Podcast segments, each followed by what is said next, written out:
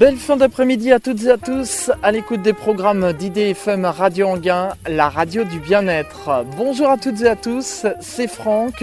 On se retrouve comme tous les troisièmes vendredis de chaque mois, 17h15, 18h pour l'émission Entre chiens et loups, rubrique À toi les étoiles, émission consacrée à l'astronomie et à l'astronautique.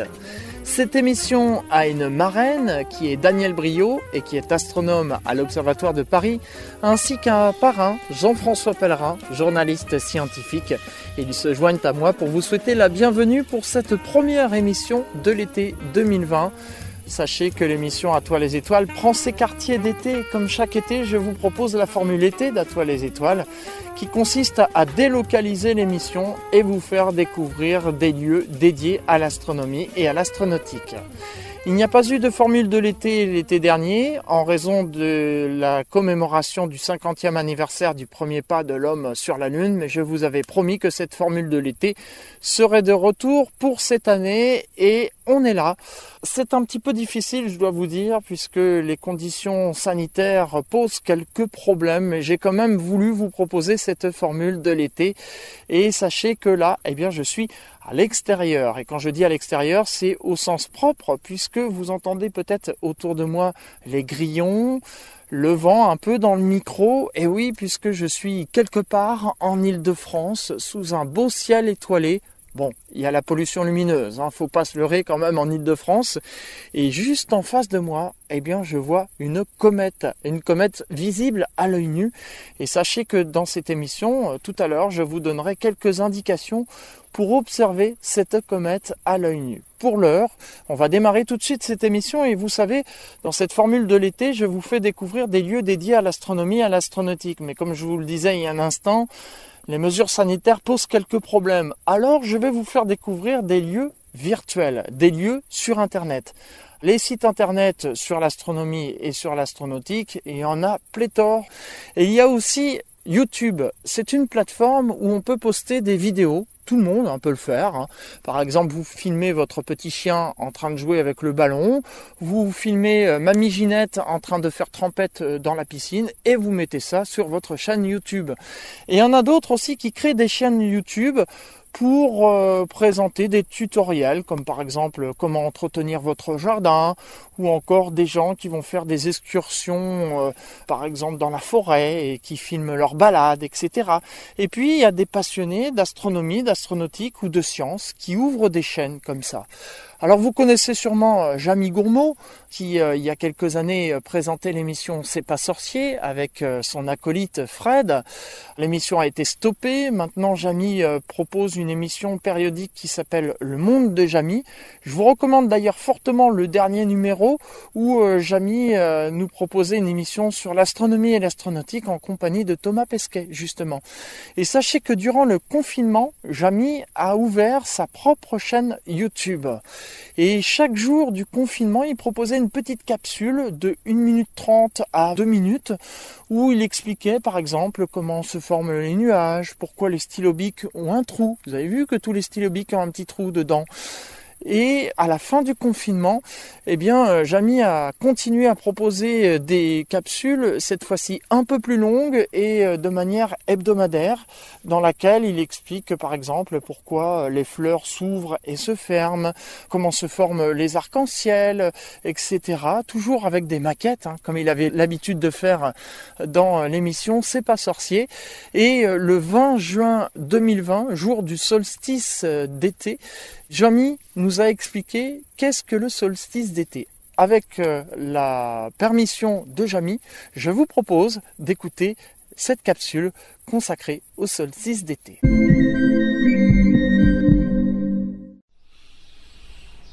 Aujourd'hui, c'est le solstice d'été, le jour le plus long de l'année dans l'hémisphère nord. Ici, à quelques kilomètres de Paris, le soleil aura donc brillé aujourd'hui pendant un peu plus de 16 heures avant de se coucher alors que dans six mois... Au moment du solstice d'hiver, la durée du jour n'excédera pas 8 heures et 15 minutes. Pas chaud. Hein.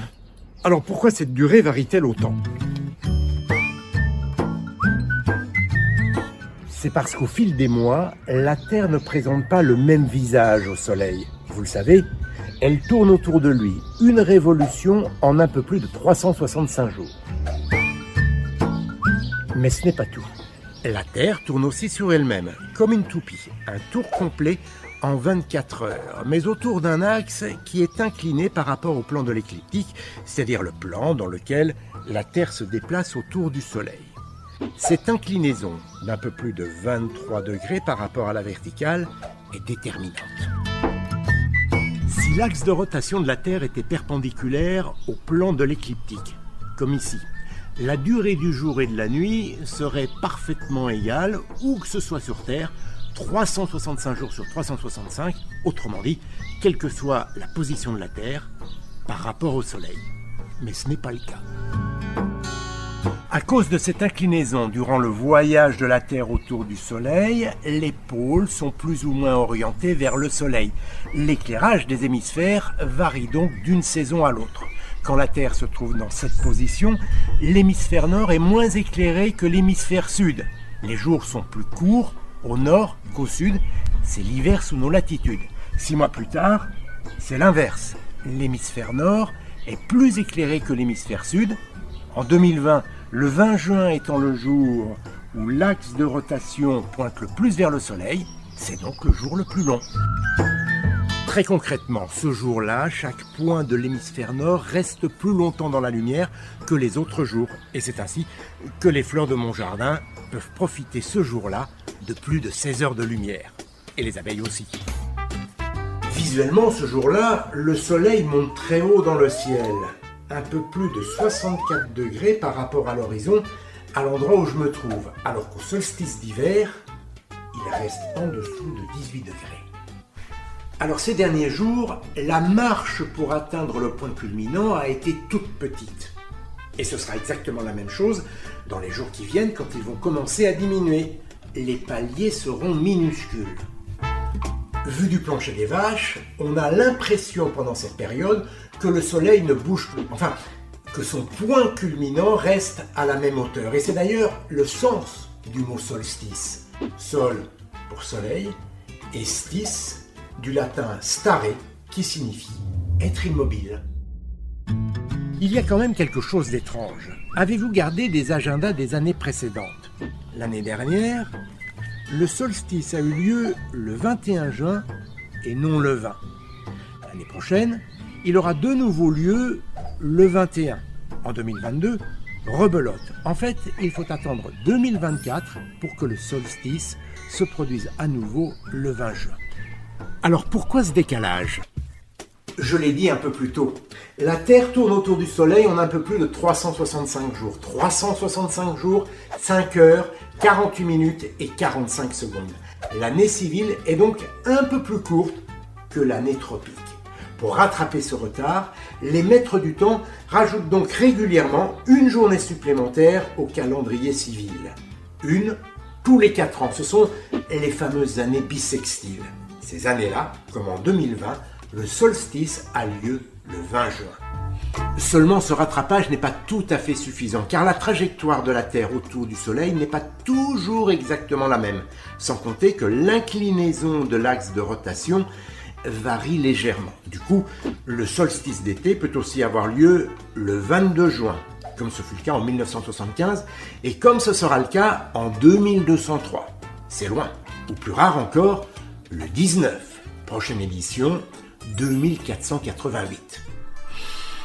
2488 Est-ce que cette capsule existera encore? Du coup, j'ai une bouffée de chaleur. Pas vous? Enfin ça c'est normal, car le solstice marque aussi le début de l'été, la saison la plus chaude dans les régions tempérées. Et contrairement à une idée reçue, ce n'est pas parce que la Terre est plus proche du Soleil. Durant son trajet, elle dessine une ellipse et c'est même le moment où elle en est le plus éloignée. En fait, s'il fait plus chaud, c'est encore une fois à cause de l'inclinaison de l'axe de rotation. À cause de cette inclinaison, l'hiver, l'Europe de l'Ouest se trouve à cette hauteur. L'été, elle se trouve ici, plus bas. La quantité de lumière qui chauffe une zone allant de l'Écosse à l'Espagne en hiver ne chauffe plus que la France en été. L'été, le rendement est donc meilleur. Voilà pourquoi il fait plus chaud. Je boirais bien quelque chose, moi. Enfin, ça, c'est une autre histoire. À la semaine prochaine, et d'ici là, profitez bien de l'été. Voilà pour cette euh, capsule YouTube de Jamy. Alors il en propose chaque semaine. Cependant, durant le mois de juillet et août, il va mettre un peu le frein. Hein, il l'a dit puisque c'est les vacances. La publication euh, sera tous les 15 jours. Mais n'hésitez pas à vous inscrire à sa chaîne YouTube. C'est très sympa. Et puis de temps en temps, il nous propose à la fin un petit bêtisier. Ce qui était le cas pour cette capsule. C'est très court mais je vous propose d'écouter ce petit bêtisier tout de suite. Chaque point de l'hémisphère nord reste plus longtemps dans la lumière.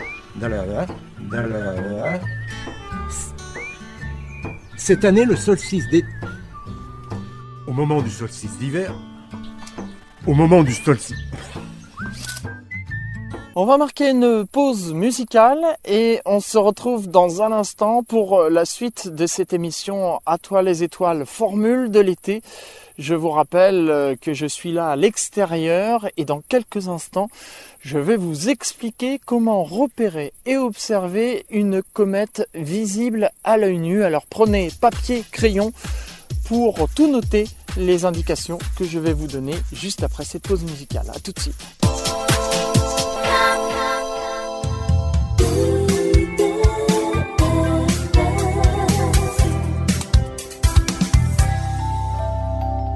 C'est l'émission Entre chiens et rubrique À toi les étoiles, et c'est la formule de l'été. Pour celles et ceux qui viennent de nous rejoindre, je vous informe que je me trouve à l'extérieur, sous un beau ciel étoilé. Oui, cette émission a été enregistrée. Hein. Je suis quelque part en Île-de-France, il est 4 heures du matin, et comme je vous le disais juste avant cette pause musicale, je vais vous donner quelques indications pour observer une comète visible à l'œil nu. Il s'agit de la comète Neowise. Et pour cela, eh bien, je vous invite à vous lever de bonne heure, hein, 4 heures du matin. Vous sortez et vous cherchez l'horizon nord. Alors, si vous ne connaissez pas les points cardinaux, je vous invite à vous procurer une boussole et pointer dans la direction nord. Vous allez ensuite vous décaler doucement vers l'horizon est. Vous savez, là où se lève le soleil, vous allez d'ailleurs apercevoir euh, les premières lueurs euh, du jour naissant. Alors, pas beaucoup, hein, juste un petit peu, vous décalez juste un petit peu. Et là, vous tendez votre main droite et plate. Comme si par exemple quelqu'un venait euh, sans masque vers vous et que vous disiez stop, pas plus loin. Et juste au-dessus de votre main, vous allez voir une étoile. Une étoile mais finalement, si vous regardez bien, vous allez voir que cette étoile a une espèce de chevelure qui part comme ça en l'air. Eh bien oui, c'est la comète, c'est elle. Et si vous laissez vos yeux s'habituer à l'obscurité, vous allez voir que cette comète est magnifique et vous allez voir de mieux en mieux la queue de la comète. Alors cette comète est visible le matin, pendant quelques jours encore, à partir du 20 juillet, elle ne sera plus visible, mais elle sera en revanche visible le soir et elle sera circumpolaire c'est-à-dire qu'elle sera pratiquement visible toute la nuit et je vous donnerai d'autres indications pour la voir le soir aussi. Mais pour l'heure, on va continuer notre émission tout de suite avec un autre lieu virtuel que je vous invite à découvrir puisque dans cette formule de l'été, je vous fais découvrir des lieux dédiés à l'astronomie et à l'astronautique, mais les conditions sanitaires posent quelques problèmes, alors je vous fais découvrir des lieux virtuels, des lieux sur Internet, et plus particulièrement sur YouTube, qui regorge de chaînes consacrées à l'astronomie. Vous savez que le soir, à 20h, il y a le journal de 20h.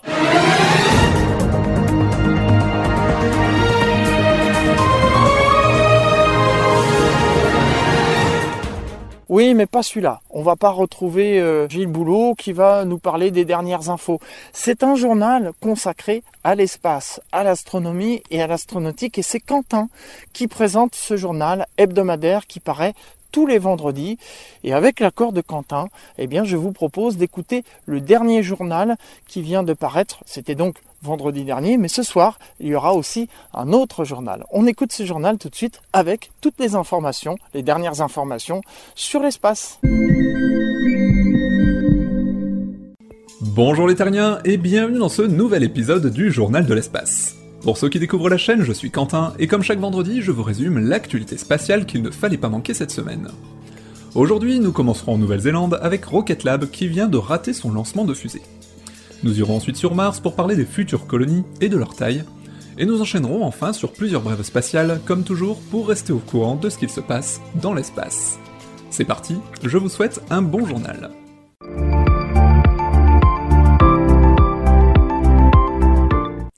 Allons voir un petit peu ce qu'il s'est passé cette semaine chez Rocket Lab en Nouvelle-Zélande.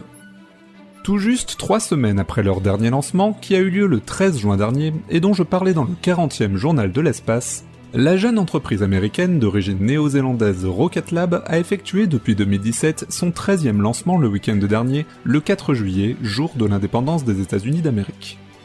Le décollage s'est bien déroulé et le lanceur appelé Electron a fait s'élever 7 petits satellites à destination de l'orbite terrestre basse.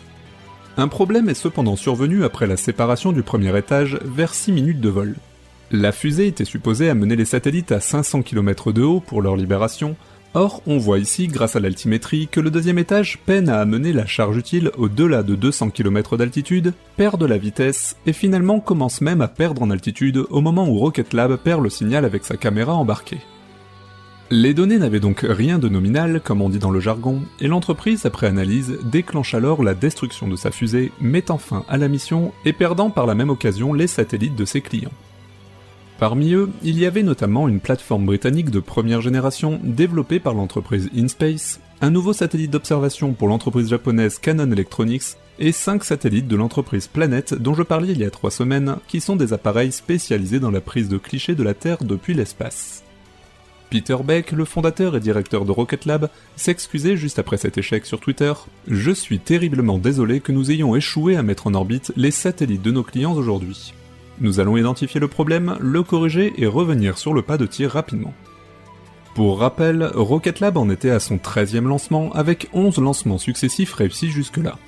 Cet échec est bien évidemment un coup dur pour l'entreprise, mais qui semble garder la confiance de ses clients, comme le montre le message posté sur le site de l'entreprise Planet.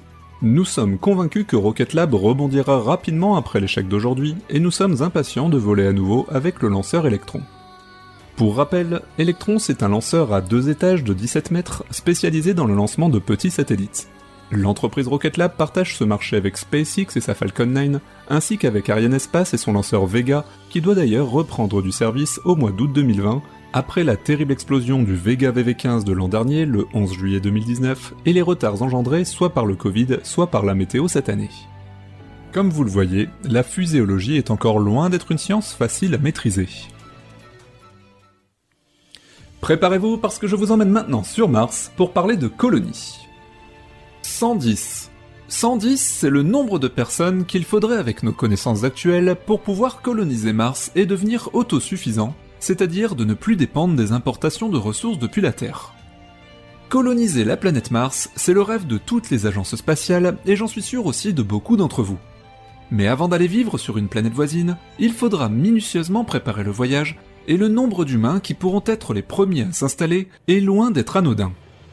Même si de nombreux problèmes restent encore à résoudre avant de pouvoir un jour espérer y arriver, comme j'en parlais dans les 35e et 36e épisodes du Journal de l'espace, la seule distance et le coût engendré pour les allers-retours entre la Terre et Mars obligera les futurs colons à devenir le plus rapidement possible autonomes et autosuffisants, c'est-à-dire de ne plus avoir à dépendre des livraisons de ressources telles que l'eau, la nourriture, l'oxygène, les outils et les matériaux en provenance de la Terre. Il faudra donc tout produire sur place, et cela, en dehors des contraintes scientifiques, demandera aussi de la main-d'œuvre humaine car même si l'on parvient à rendre les ressources disponibles, il faut néanmoins les travailler pour qu'elles soient utilisables.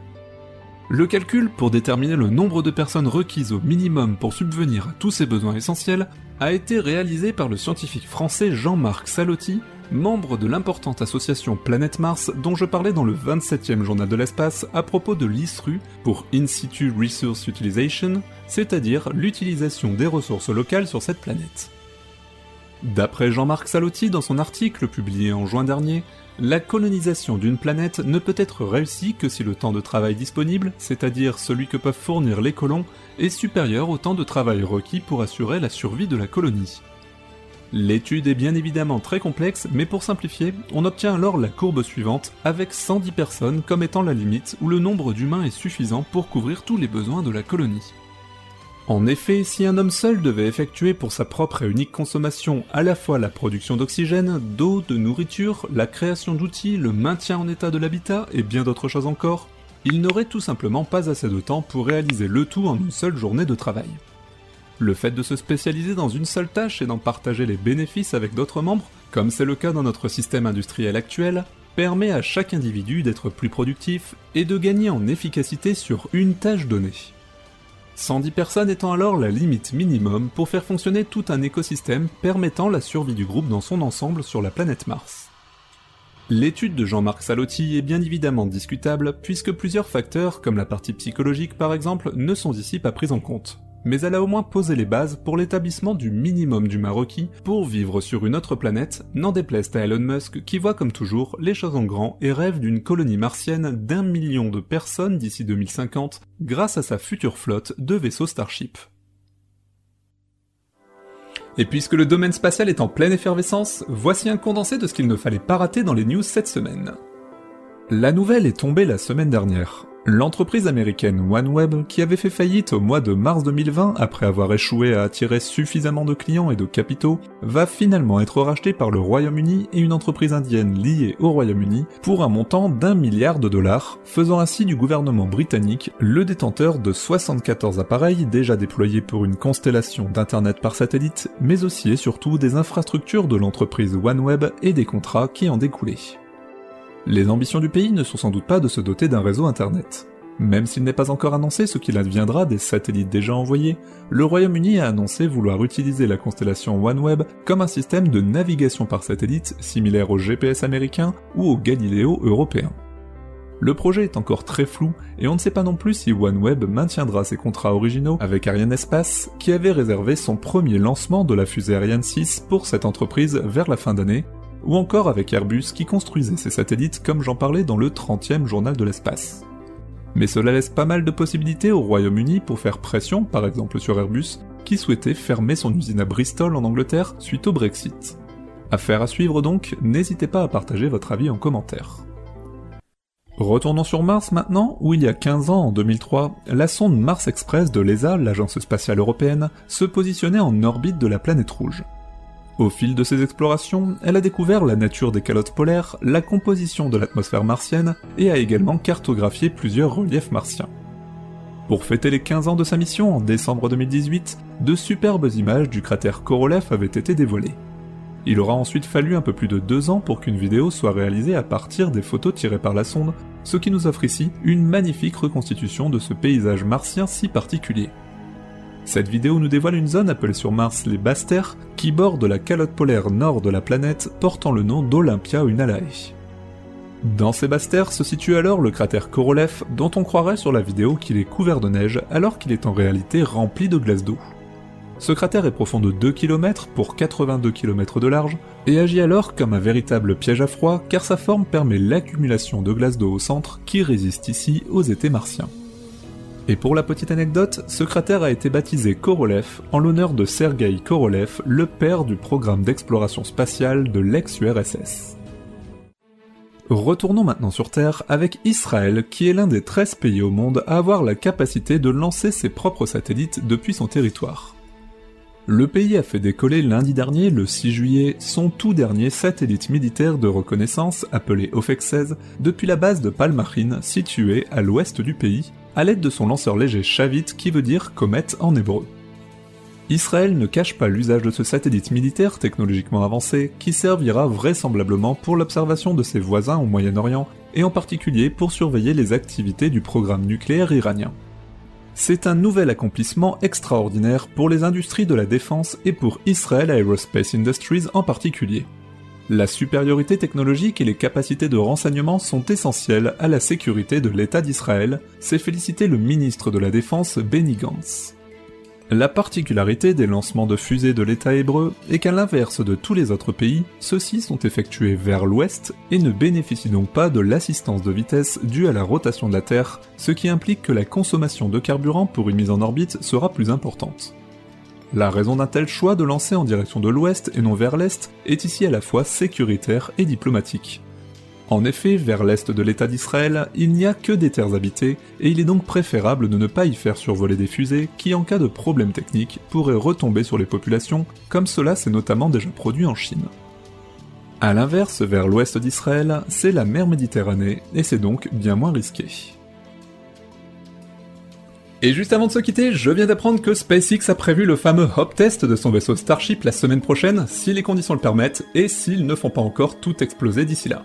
Autant vous dire que dans le prochain journal de l'espace, il devrait y avoir de chouettes images. Les terriens, merci pour votre fidélité, n'oubliez pas le pouce bleu, le petit commentaire qui fait toujours plaisir, et surtout le partage sur les réseaux sociaux. Facebook, Twitter, Instagram, bref, je compte sur vous. N'hésitez pas non plus à faire un petit tour sur Tipeee ou Utip pour soutenir la chaîne, et encore une fois, merci à tous pour vos tips et votre soutien.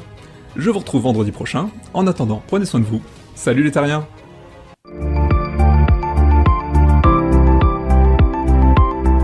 Voilà pour le journal de l'espace présenté par Quentin et je ne peux que vous encourager à vous inscrire sur sa chaîne. Vous allez sur YouTube, vous tapez le journal de l'espace et vous vous inscrivez et vous mettez des pouces bleus comme disent tous les euh, youtubeurs. On va continuer cette émission. Oh, qu'est-ce que c'est que ça?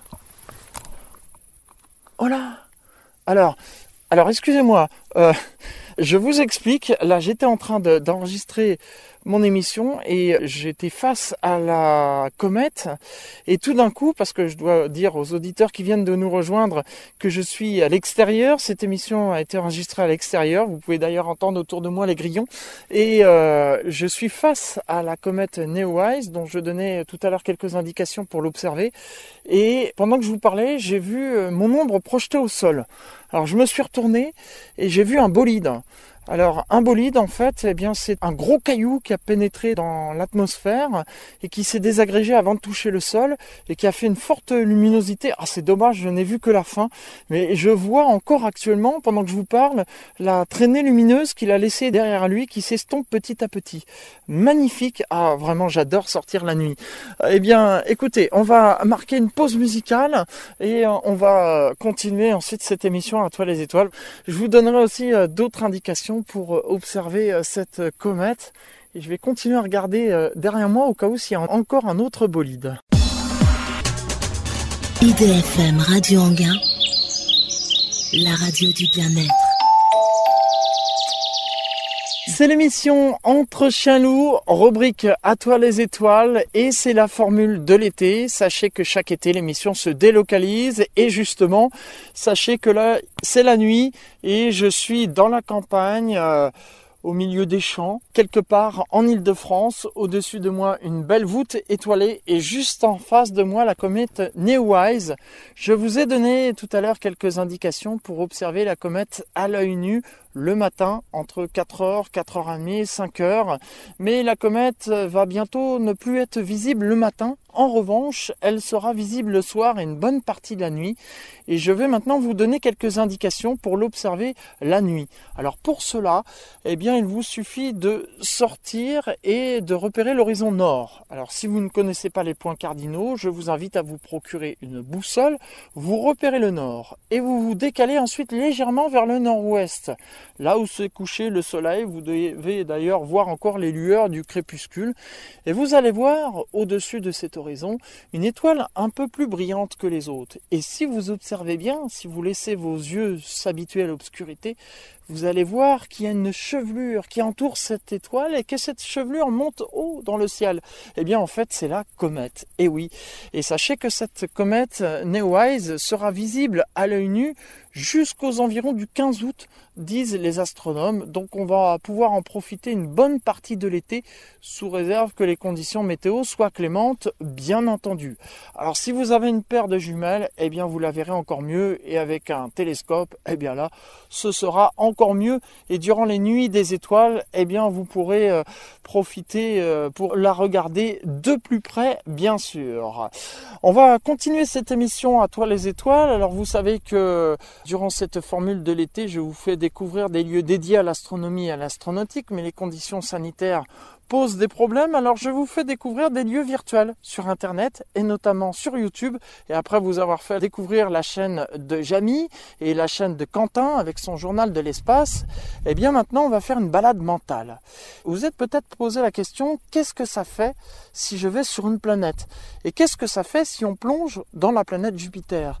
Eh bien grâce à la chaîne Balade mentale, vous allez pouvoir découvrir cela puisque sur cette chaîne, vous allez avoir les explications et en plus, vous aurez les images. Alors là, c'est de la radio, hein, mais en allant sur la chaîne YouTube, vous pourrez voir des images euh, d'animation qui vont vous montrer comme si vous plongiez dans la planète Jupiter avec les explications qui vont avec. On écoute ça tout de suite, on se retrouve juste après pour clôturer cette émission à toi les étoiles.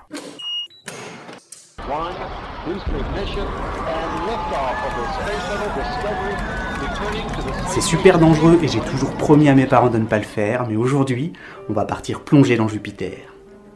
La plus grosse planète de notre système solaire. Car si le Soleil contient 99,86% de toute sa matière, 70% des miettes restantes se trouvent ici, dans ce monde 2,5 fois plus massif que toutes les autres planètes du système réuni, et si large que l'on pourrait y aligner 10 fois la nôtre. À la distance à laquelle nous sommes encore de la géante gazeuse, une énorme cellule orageuse terrestre ne ferait guère plus que la taille de quelques pixels.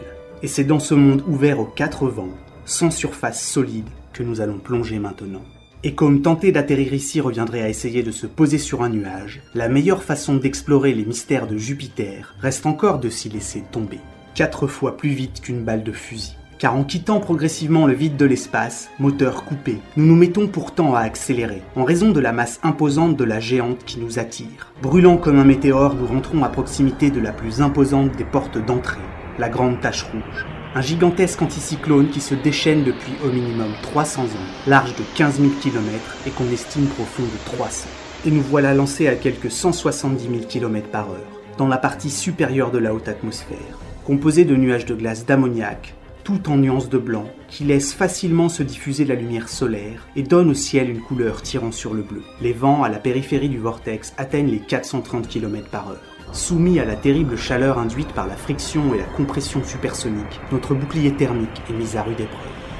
Lorsque la pression extérieure atteint les 1 bar, la même qu'à la surface de la Terre au niveau de la mer, nous passons le niveau référence du zéro d'altitude. La température extérieure est désormais de moins 160 degrés. De puissants courants ascendants viennent secouer l'habitacle. Le ciel s'assombrit. Les nuages blancs d'ammoniac commencent à se faire plus denses et turbulents, jusqu'à progressivement laisser la place à une brume brune d'hydrosulfure et de sulfure d'ammonium. Nous fusons maintenant dans une atmosphère rougeâtre, il fait moins 70 degrés et la lumière a de plus en plus de mal à passer. Des nuages de cristaux de glace d'eau commencent à faire leur apparition et la température a remonté. Il ne fait plus que moins 40 degrés dans la cellule orageuse où nous venons de rentrer. Sur Jupiter, ces structures peuvent avoisiner les 1000 km de diamètre pour une extension verticale de plus de 100 km. Tout est de plus en plus sombre jusqu'à devenir complètement L'obscurité est maintenant occasionnellement perturbée par d'énormes éclairs qui illuminent de l'intérieur des nuages chargés de glace et légèrement bleutés. Les roulements du tonnerre se ressentent dans nos chairs. La foudre ici peut être jusqu'à 1000 fois plus puissante que chez nous. À 90 km de profondeur, la température extérieure est de l'ordre de 20 degrés. S'il fallait choisir un moment pour s'arrêter, ce serait ici. Mais n'espérez pas faire demi-tour. Compte tenu de l'importante gravité qui règne sur Jupiter, y rentrer, c'est toujours un aller simple. Car pour pouvoir échapper à son attraction, il faudrait être capable d'atteindre une vitesse de plus de 214 200 km par heure soit plus de 5 fois celle atteinte au décollage par nos fusées modernes. Autant laisser tomber l'idée et continuer à chuter dans l'orage. Nous voilà dépassant le point à partir duquel la sonde Galileo a cessé d'émettre lorsqu'elle plongea dans la géante en 1995. Tout est de nouveau plongé dans l'obscurité totale. Nous sommes entrés dans la zone convective, où de puissants courants qui remontent la chaleur provenant du cœur font brinque-baller la carlingue de toutes parts. Pression et température ne cessent de monter, et nous de tomber dans de l'hydrogène moléculaire sous forme gazeuse, dont la densité, alors que la pression atteint les 100 bars, commence à nous freiner. Nous ne fusons désormais plus qu'à quelques 3000 km par heure. Avec une telle vitesse de chute, dans 10 petites minutes, nous serons à 600 km de profondeur, sous une pression 1150 fois plus élevée qu'à la surface de notre planète, et équivalente à celle qui s'exerce au fond de la fosse des Mariannes. C'est là le point à partir duquel même un sous-marin bathyscaphe disposant d'une coque de 15 cm d'épaisseur pourrait voir sa structure le trahir d'un instant à l'autre. Mais ne soyons pas chiffonnés. Quitte à être déjà morts, autant continuer.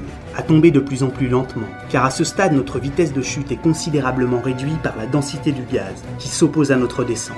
Même à la vitesse de 300 km par heure, il nous faudrait patienter plus d'une journée avant de voir dans ce noir total quelque chose se passer.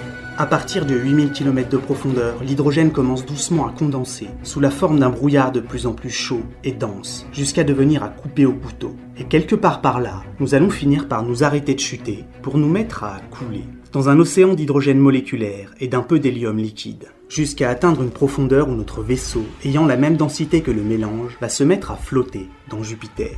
À partir de là, pour continuer, il devient nécessaire d'utiliser d'hypothétiques boosters pour contrecarrer la poussée d'Archimède qui tend constamment à nous faire remonter jusqu'à cette limite comme un bouchon. Le point positif, c'est que l'obscurité n'est maintenant plus totale, car en s'enfonçant profondément dans les abysses, nous sommes rentrés dans une zone où la matière est désormais suffisamment chaude pour se mettre à briller. D'un rouge vif, puis jaune et enfin blanc, quand la température dépasse les 3400 degrés. Le point négatif, c'est qu'une telle chaleur peut faire fondre du tungstène, le métal ayant le point de fusion le plus élevé des trucs qu'on trouve dans l'univers. Et comme notre vaisseau, et nous, sommes faits de trucs qu'on trouve dans l'univers. Mais quitte à avoir été écrasé puis fondu, autant continuer. Comptez un jour et demi de trajet à la vitesse de 300 km par heure pour commencer à sortir de l'océan d'hydrogène liquide. Nous avons fait un tiers du chemin qui nous sépare du cœur de la planète. La pression écrasante est maintenant de 2 millions de bars et la température deux fois supérieure à celle de la surface du Soleil. Les conditions dantesques qui règnent ici ont créé une substance exotique. Nous commençons à progresser dans de l'hydrogène métallique. Un fluide dit supercritique, comme notre situation. Pas tout à fait liquide, pas tout à fait gazeux. Il partage les propriétés des deux, tout en étant tout à fait mortel. Ce sont les mouvements de cette étrange substance qui génèrent le puissant champ magnétique de Jupiter. En continuant notre descente aux enfers, l'hydrogène métallique va en s'épaississant, de plus en plus visqueux, jusqu'à finir par être totalement solide, aux alentours de 4 à 6 millions de barres de pression. Ici encore, il n'y a aucune limite nette. Les transformations sont graduelles, et quitte à avoir passé pour la troisième fois la frontière L, bien marquée entre vivant et mort, autant continuer désormais à creuser. À 300 km par heure, comptez encore 3 à 4 jours de descente avant d'espérer atteindre la frontière extérieure du noyau, située à 60 000 km de profondeur. Ici votre commandant de bord. Nous sommes arrivés à bon port. Félicitations, vous êtes les premiers humains à atterrir sous une planète.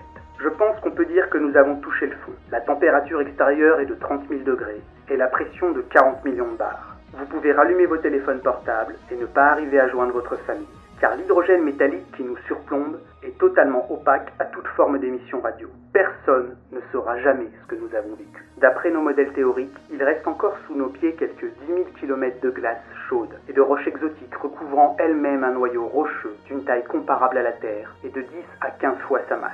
Je ne sais pas pour vous, mais moi je suis un peu fatigué. Tout compte fait, plonger dans Jupiter était peut-être une mauvaise idée. Merci d'avoir choisi Air Jupiter, une compagnie qui vole en grande partie grâce aux terriens qui la soutiennent sur Tipeee. Vous trouverez sous votre écran une boutique de goodies réalisée par le papa du défunt pilote et en haut à droite de votre navigateur, une sortie de secours. Tout l'équipage vous souhaite bon vol et espère vous revoir prochainement sur nos lignes en aller simple.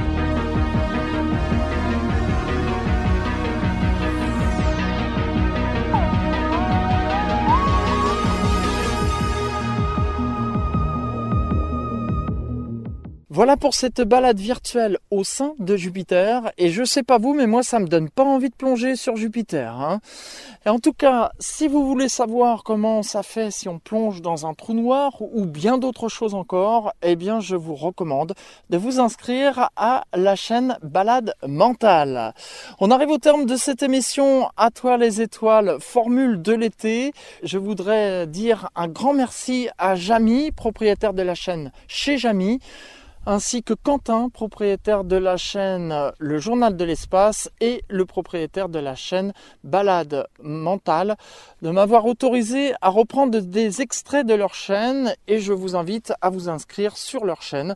C'était la visite de lieux dédiés à l'astronomie et à l'astronautique virtuelle en raison des conditions sanitaires. L'émission À toi les étoiles, formule de l'été, se poursuit et je vous rassure, les prochains mois, nous irons visiter des lieux réels. Mais cependant, on va devoir respecter les gestes barrières ainsi que euh, les distanciations sociales et il est fort probable que les prochaines émissions se fassent avec un masque sur la bouche. Là, j'en ai pas puisque je vous rappelle que je suis dans la campagne, au milieu des champs sous la voûte étoilée, toujours avec euh, la comète Neowise en face de moi qui commence à s'estomper puisque le jour se lève. Et vous avez peut-être entendu tout à l'heure, j'ai vu un bolide, enfin la fin, dommage. En tout cas, on se donne rendez-vous le 21 août 2020 de 17h15 à 18h pour la prochaine émission À toi les étoiles, formule de l'été. Et vous savez que Jamy a clôturé euh, sa capsule avec un petit bêtisier. Eh bien, une fois n'est pas coutume, je vous propose un petit bêtisier de l'enregistrement de cette émission dans les champs. On se quitte avec ça. Salut à toutes et à tous. Passez de bonnes vacances pour ceux qui y sont. Et rendez-vous le 21 août. Et merci pour votre fidélité. Bêtisier. Et notamment sur YouTube. Et vous pouvez entendre un train qui passe à proximité de moi. Voilà. Donc euh, sur ces lieux dédiés à l'astronomie, à l'astronautique, non ça va pas le faire. C'est pas bon, il y a le train, mais c'est pas bon. On va recommencer. C'est l'émission à toi les... Non, non, non, du tout qui viennent de nous rejoindre. Je vous rappelle que je vous... D'accord Ok, ok. Voilà pour cette balade virtuelle au sein de... IDFM Radio Anguin, la radio du bien-être.